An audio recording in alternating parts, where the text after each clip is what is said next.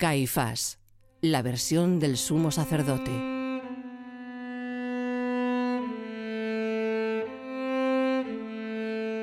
Un monólogo teatral de Carlos Alsina, interpretado para la radio por José María Pou. Parte primera. La guerra. Querido Marco, He alcanzado esa edad en que la túnica que cuelga de mis hombros presenta menos pliegues que la piel gastada de mi rostro. Celebro que mi vista haya dejado de ser clara.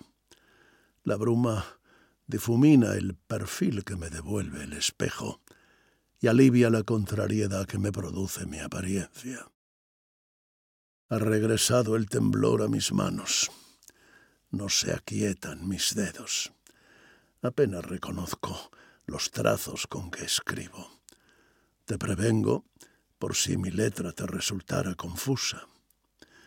La vejez ha invadido mi cuerpo y suma cada día nuevas conquistas. Asumo que esta batalla la voy perdiendo.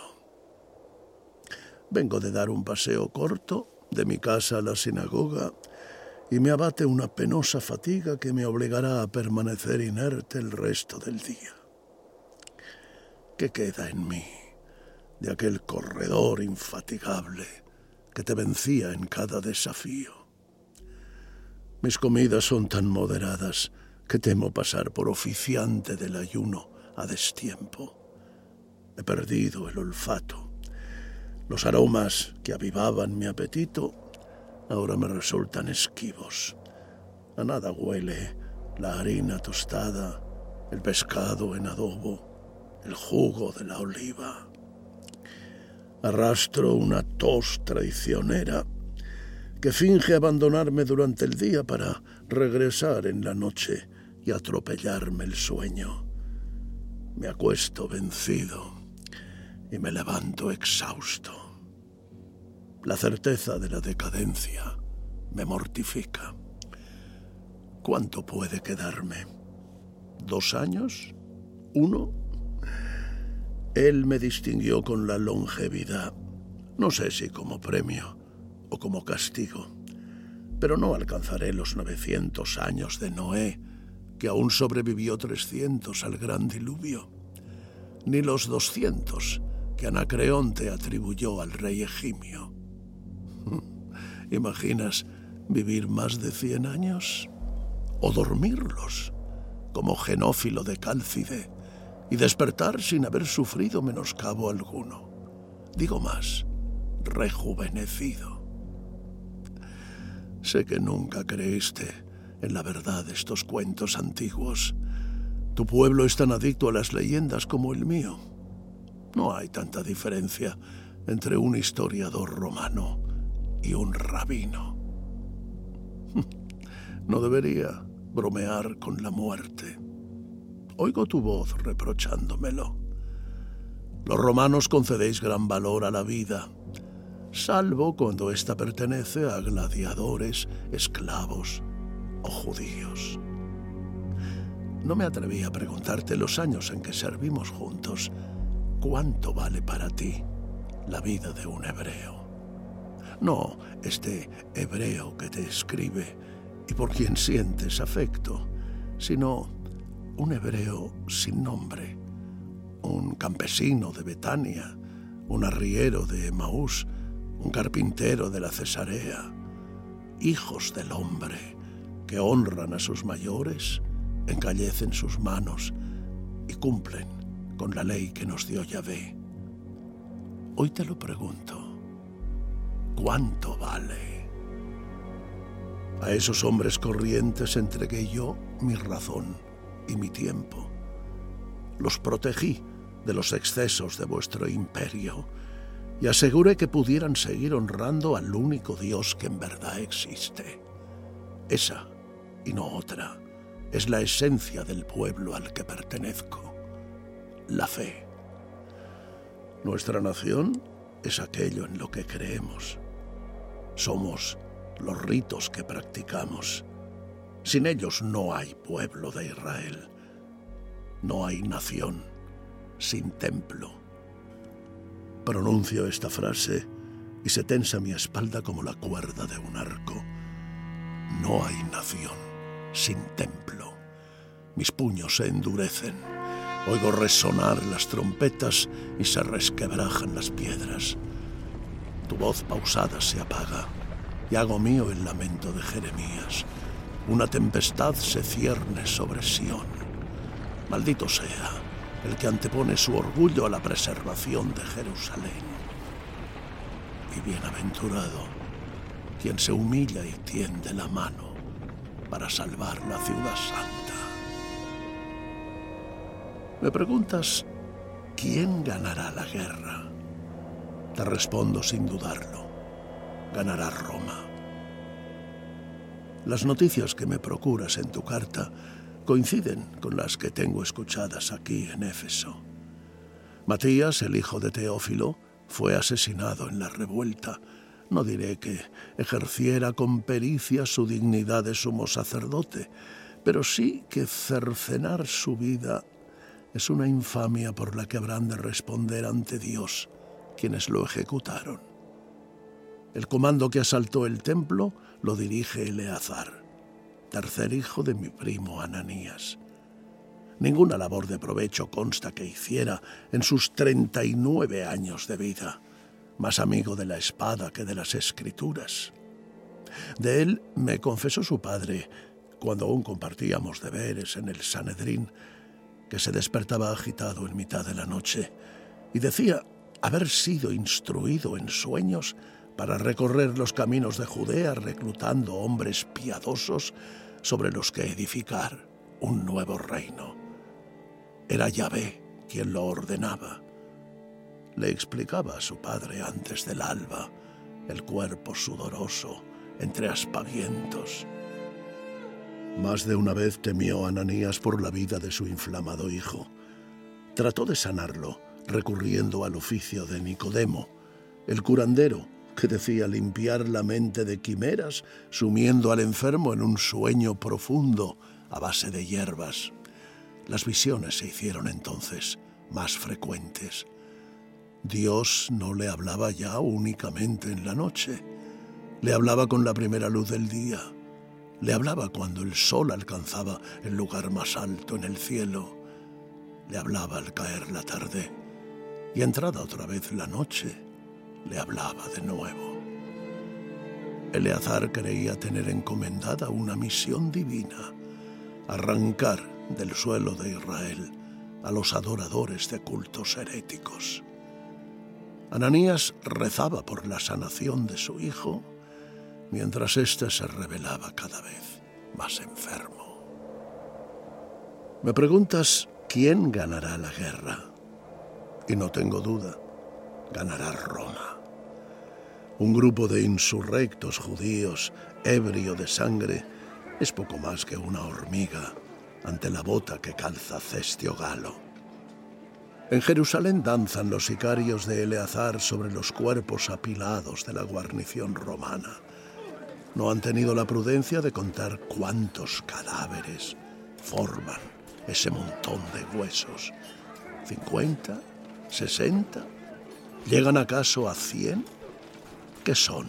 100 soldados muertos al lado de los 10.000 que marchan desde Damasco, acaudillados por un guerrero inflexible, curtido en aplastamientos y anhelante de victorias que ofrecer al César. De la guerra solo espero que sea corta. Cada día que dure la resistencia serán cien cruces más de escarmiento. Ya le advirtió el profeta al rey Sedecías cuando éste subestimó al babilonio. Trae el enemigo su marea de bronce.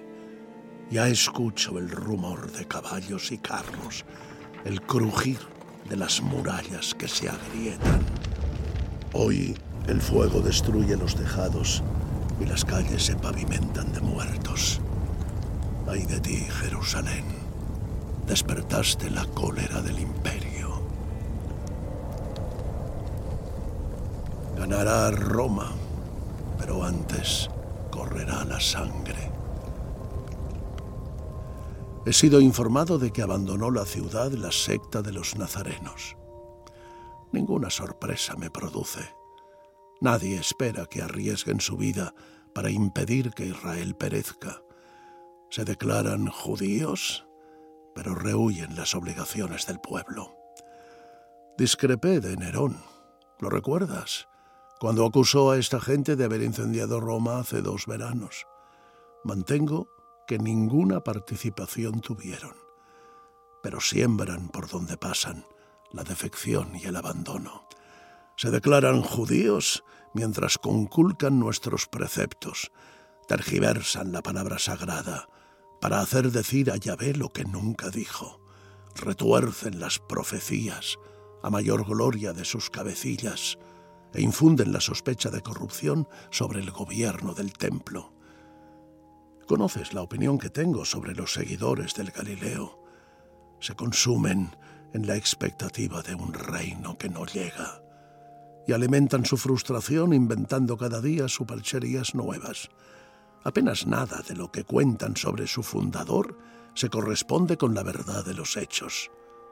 Sé lo que digo. Yo conocí a aquel hombre, le enfrenté y le desnudé. Encontré en él intransigencia disfrazada de silencio dividía a los hombres en dos grupos, los que comulgaban con él y el resto, los justos y los desafectos. ¿Cabe llamar virtud a la obstinación? ¿Es acaso virtuoso el hombre que hace de su ministerio una trinchera? Es digno de admiración quien reclama para sí los atributos que sólo adornan a Dios. Hay un grupo nutrido de estos nazarenos en Éfeso Sé de sobra los embustes que sobre mí predican. Me tachan de ejecutor de su cabecilla hace 33 años. ¿Qué sabrán ellos de lo que sucedió en mi casa aquella noche infortunada? No abrazan la verdad, sino la conveniencia. Cubren de inmundicia al tribunal de sus abuelos mientras disculpan a Roma. ¿Quién sino Roma había de prevenirse de un agitador como el Galileo. Pilato supo ver la semilla de una revuelta armada y le cortó la cabeza a tiempo. Si otros hubieran sido tan diligentes como él, dudo que hoy estuviera Jerusalén en riesgo. Esta guerra de ahora pudo haber estallado cuarenta veces en cuarenta años. No ocurrió porque los agitadores fueron neutralizados antes de que su llama prendiera. No aplaudo la ejecución de un judío exaltado, pero sí la determinación de hacer prevalecer la convivencia. Dieciocho años ejercí yo el gobierno del templo. Pocas lecciones pueden darme, romanos o nazarenos. ¿Cuánto duró mi antecesor? Un año. ¿Y quién me sucedió? Un año. Yo, dieciocho. He sido el sumo sacerdote más duradero. Los historiadores hablarán de mí, no de mis adversarios, ni de Pilato, ni del Galileo. Se estudiará el acierto de mi cohabitación con Roma.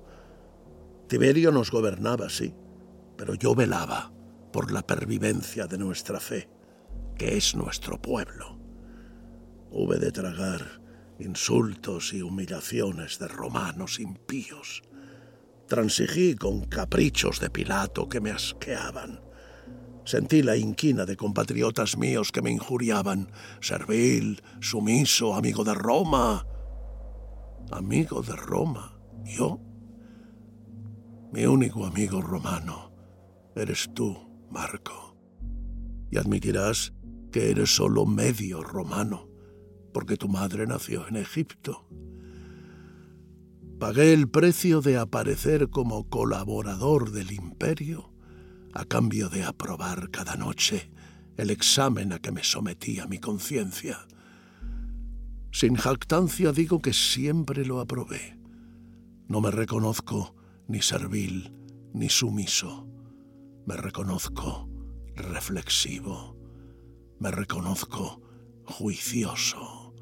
Me reconozco conocedor de nuestra historia. Preferí la custodia de la fe a la estúpida vanidad de librarle pulsos estériles a Roma. Al Galileo le pregunté en aquella noche desgraciada si él se creía Dios. Mienten los nazarenos cuando afirman que lo juzgó el Sanedrín. Estuvimos los dos solos todo el tiempo. A nadie más avisé de que lo traían. Te he estudiado, le dije. Conozco tus parábolas, tus sermones. Sé de dónde procedes. No reaccionó, la cabeza erguida, fija la mirada. No diré que fuera altivo ni fatuo, pero sí impenetrable, porfiado ni una vez apartó de mí sus ojos, abiertos, pero estancos. Sabes, querido Marco, cuánto me incomoda quien nunca parpadea. Teníamos la misma edad, más cerca de los cuarenta que de los treinta. A diferencia de mí, iba afeitado.